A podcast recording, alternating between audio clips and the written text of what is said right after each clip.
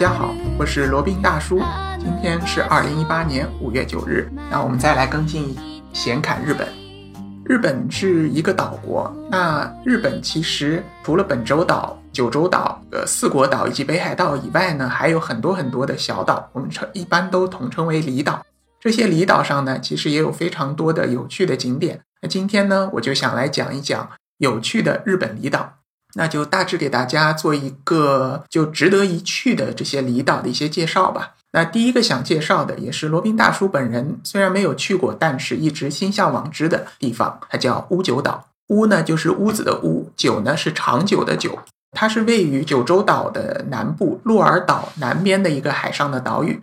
然后呢，这个岛是大致呈一个圆形的分布，然后它上面的山岳是非常高的，叫宫之浦岳，应该有海拔一千九百多米吧，在整个九州岛全境都是最高峰。然后它有一个别称吧，称为叫海上的阿尔卑斯山，也算是非常有名的一个地方。然后它最为大家所熟知的什么呢？就是它作为这个幽灵公主的一个取景，就是宫崎骏老爷子画的做的一个动画电影《幽灵公主》。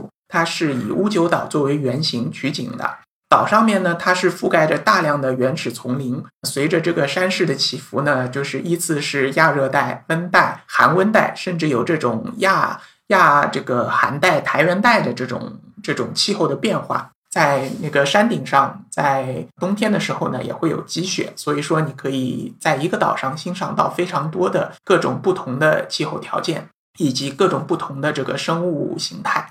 岛上呢，因为为了保持这个原始原始的一种风貌吧，当地政府呢也没有进行过多的开发，当地公共交通就是那个公交车或者说叫路线巴士呢也是非常少的，班次很少，一般来说只有一个小时班左右，然后到了晚上五六点钟就是末班车就结束了，所以一般游客到这个岛上去，如果想要搭乘公共交通的话呢是比较不方便的。那有两种解决方案，一种呢。到岛上去租车自己开，但是因为它上面的路啊都是比较窄的，所以对车技的要求比较高。那还有一种方式呢，就是搭乘这个岛上民宿，让民宿的老板给你提供一个包车的服务。那相对来说比较贵一点，但是为了看这些原始的乌九岛的这些风景吧，应该也是值得的。那罗宾也是为了想去这个岛吧，也做了一些功课。到这个岛上的交通呢，还算是比较方便。不论是从这个海路还是从这个飞机，都需要从鹿儿岛鹿儿岛市这个地方中转。鹿儿岛听上去是个岛，其实它不是个岛，是一个城市，位于九州岛的最南端。然后从这上面，你可以搭乘这个高速的气垫船，或者搭乘这个飞机，都可以到达乌九岛。如果是搭船的话，应该是要四个小时左右吧，还算是比较漫长的一个海上航程。如果是走那个飞机的话，那只需要三四十分钟就到了。一般来说，比较推荐的话是先在岛上找好一住宿的民宿，上面应该是没有正经的这种 hotel 的，就找一个民宿，然后跟老板讲好，约好时间来到这个码头或者机场来接。然后以后几天的时间呢，就跟老板约好了，包他的车在岛上进行一些环游。因为这个乌九岛也不是太小啊，如果是乘车的话就。如果是包车的话，环游一周也需要一个钟头左右。如果是对于自己脚力比较有信心的这个听众朋友，可以尝试一下徒步。当然，提前说一下，徒步会非常累。它不光这个面积比较大，而且它这个山势起伏，地形也比较崎岖。所以说，你如果想挑战一下自己的话，考虑一下。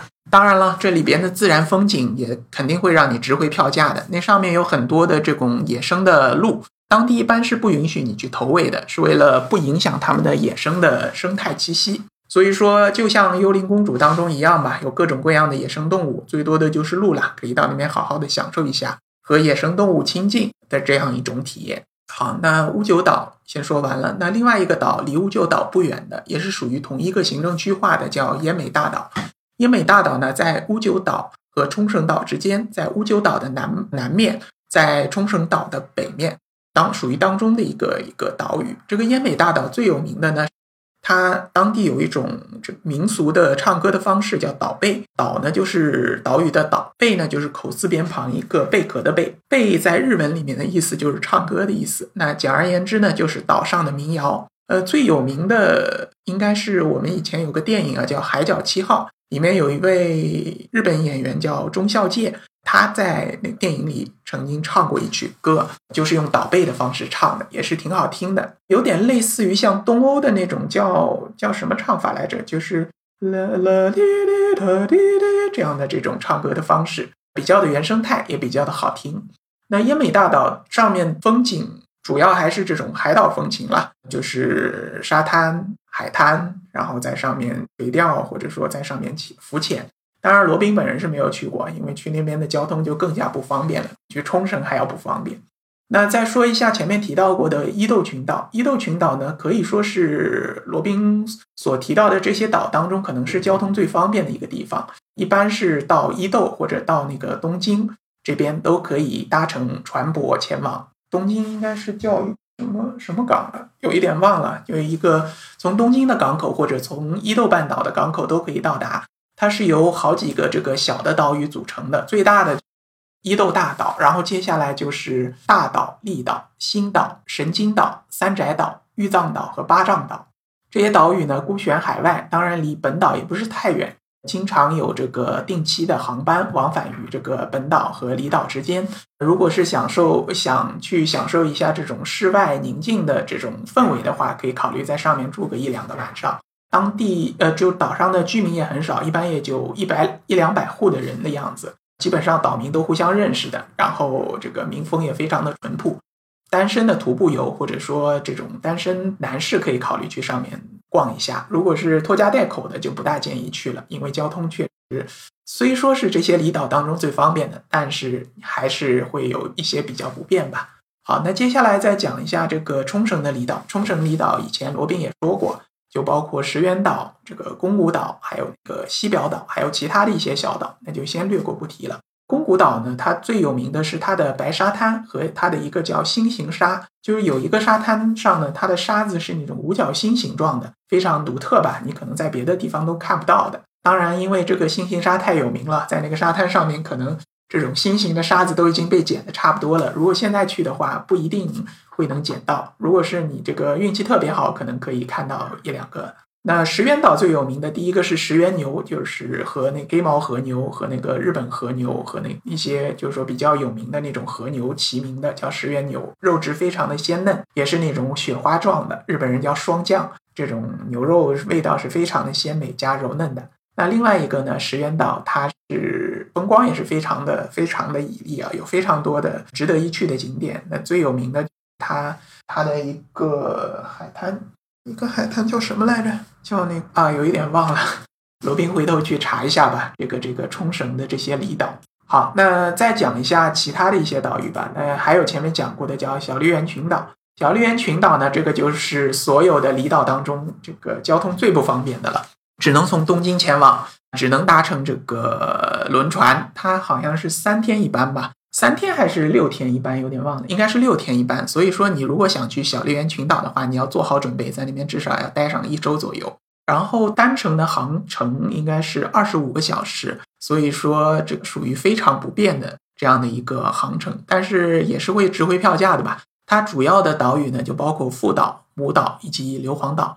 硫磺岛呢是不能登岛的，因为它作为一个这个战争纪念地吧，只有是以前的岛民或者说以前的这个这些上面住过的这些原住民可以上上岛去，其他的那些游客呢是不允许上岛的。呃，父岛和母岛呢，它就是一种典型的太平洋岛屿的这样一种风格，嗯，像那种什么瓦努阿图啊、大溪地啊。甚至有点像这个台湾原住民的这种风貌。如果是对于这个这种特别原始、特别小众的地方比较感兴趣的，可以考虑去。但是你一定要留足时间啊。好，那最后讲到的就是那也以前也讲过，讲过那个北海道的时候讲过的，叫海上富士，海上富士是李文岛，然后还有啊，海上富士，sorry，海上富士是利尻岛，然后那个花之李文是李文岛。这两个岛呢，就是位于北海道的最北面，稚内市的旁边的两个海上的岛屿。李文岛呢，它是以它的这个花，这盛夏的时候的花草而著名的。利尻岛呢，被称为海上富士岛，呃，海上富士，那就是说它的形状和富士山非常像，也是一个圆锥形的